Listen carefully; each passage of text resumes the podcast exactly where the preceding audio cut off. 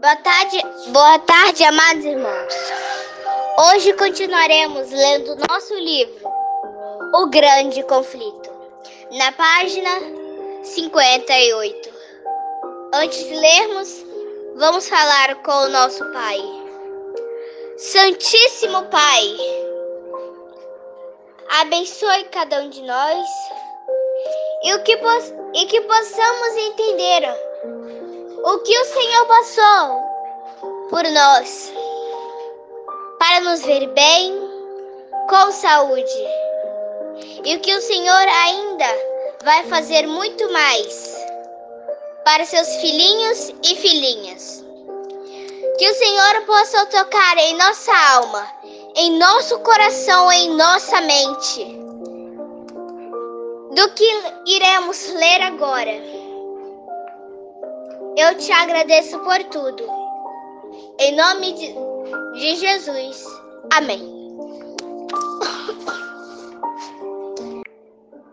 Página 58.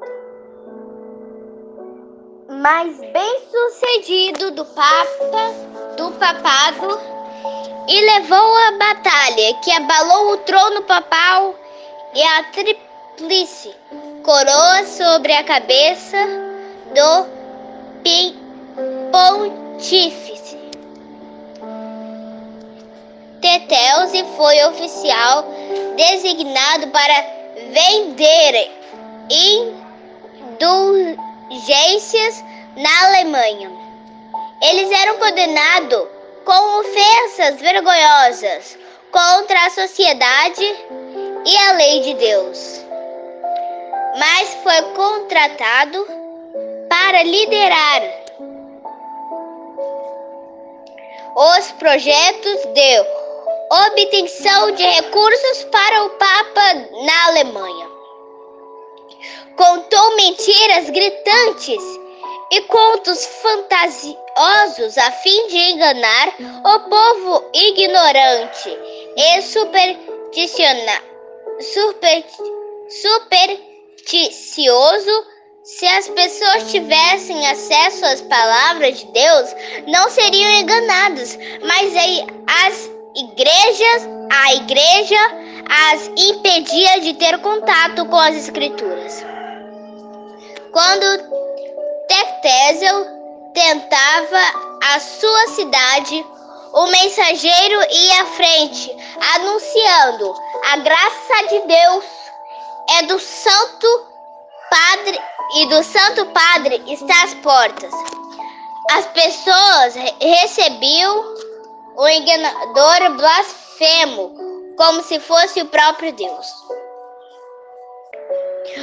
Do púlpito da igreja, Tetelze glorificava as indulgências como se fossem o dom mais precioso do Senhor. Declaravam que por meio de seus certificados de perdão todos os pecadores, todos os pecados que o comprador desejasse cometer posteriormente seriam perdoados. E nem mesmo arrependimento seria necessário. Ele garantia a seus ouvintes que as indulgências tinham poder para salvar os mor mortos. No momento em que o dinheiro tilintasse no fundo de sua mala, a alma pela qual o indivíduo pagara sairia do purgatório e trilharia o caminho do Senhor. Outro é prata, enchiam os tesouros de Tectelzel. Era mais fácil obter a salvação comprada com dinheiro do que aquela que exigia arrependimento, fé e diligente esforço para resistir ao pecado do vencê-lo. Lutero ficou horrorizado. Muitos de sua congregação compraram os certificados de perdão.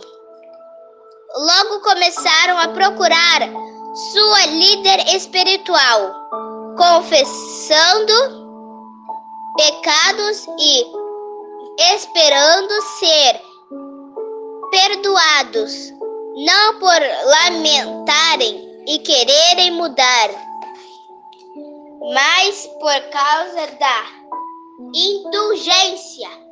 Lutero se recusava a fazer isto e advertiu as pessoas, dizendo que a menos que se arrependessem e mudassem de vida, morreriam em seus pecados. Elas voltavam a Textesium reclamando que seu confessor havia recusado os certificados e algumas exigiram o dinheiro de volta como ousadia. Irado, o frade profe proferiu maldições terríveis. Ordenou que fogueiras fossem acesas nas praças públicas e declarou que ele havia recebido do Papa a ordem de queimar todos os hereges que ousassem se opor às suas santíssimas indulgências. O início de tudo. Lutero pregou no púlpito em tom de advertência solene. Explicou ao povo como o pecado ofendia a Deus e como era impossível a qualquer um, por meio das profecias, obras reduzir a culpa ou evitar seus castigos. Nada a não ser arrependimento diante de Deus e a fé em Cristo são capazes de salvar o pecador. A graça de Jesus não pode ser comprada. É um presente gratuito. Ele aconselhava as pessoas a não comprar indulgências, mas a olhar por meio da fé para o Redentor crucificado. Contava sobre sua dolorosa experiência e garantia a seus ouvintes que era por meio da fé em Cristo que encontraria alegria e paz. Como testível, textível, continuava a fazer suas promessas ímpias, Lutero decidiu protestar de maneira mais eficaz. Havia relíquias no castelo da igreja de Winterberg que eram exibidas às pessoas em determinados dias santos. Todos os visitavam a igreja nesse dia e, confess e confessavam seus pecados, recebiam remissões completas. Um dia antes da mais importante dessas ocasiões, a festa de todos os santos, Lutero se uni uniu à multidão que já estava a caminho da igreja. Ele afichou na porta da igreja as 95 teses contra a doutrina das indulgências. Toda sua contestação atraiu a atenção de todos. As teses eram lidas e repetidas em todas as direções, determinando grande agitação em toda a cidade. Os argumentos mostravam que Deus nunca havia confiado ao Papa, nem a homem nenhum, o poder do pecador pescadores e é remover sua pena. Mostravam com clareza que Deus concede concede livramento, sua graça a todo aquele que busca com arrependimento e fé. As teses de Lutero se espalharam por toda a Alemanha e dentro de poucas semanas haviam ecoado por toda a Europa. Muitos católicos romanos devotos le leram as teses com alegria, reconhecendo nelas a voz de Deus. Sentiam que o Senhor havia começado a agir para deter a crescente mar, mare de corrupção proveniente de Roma, princípios e magistrados se alegravam em segredo. Porque o limite estava sendo colocado sobre o poder arrogante que, que negava o direito de apelar às decisões. Os astutos líderes eclesiásticos ficaram enraivecidos ao ver que seus lucros co corriam, perigoso, corriam perigo. O reformador enfrentou acusações amargas. Quem não sabe? Escondendas. Porque Cristo e todos os mártires foram condenados à morte? Porque promoveram ideias novas sem primeiro pedir humildade e conselho dos líderes religiosos estabelecidos. Há acusações dos inimigos de Lutero, a representação errônea de suas intenções e os ataques cheios de ódio e o seu caráter sobrevieram a ele como um dilúvio. A princípio, o reformador tinha confiança de que os líderes se uniram alegremente a ele na reforma, olhando para o futuro, viram um dia melhor se aproximando da igreja. Entretanto, o encorajamento de alguns líderes havia se transformado em crítica. Muitos oficiais da igreja e do Estado logo perceberam que as aceitações das verdades acabaria por minar a autoridade de Roma.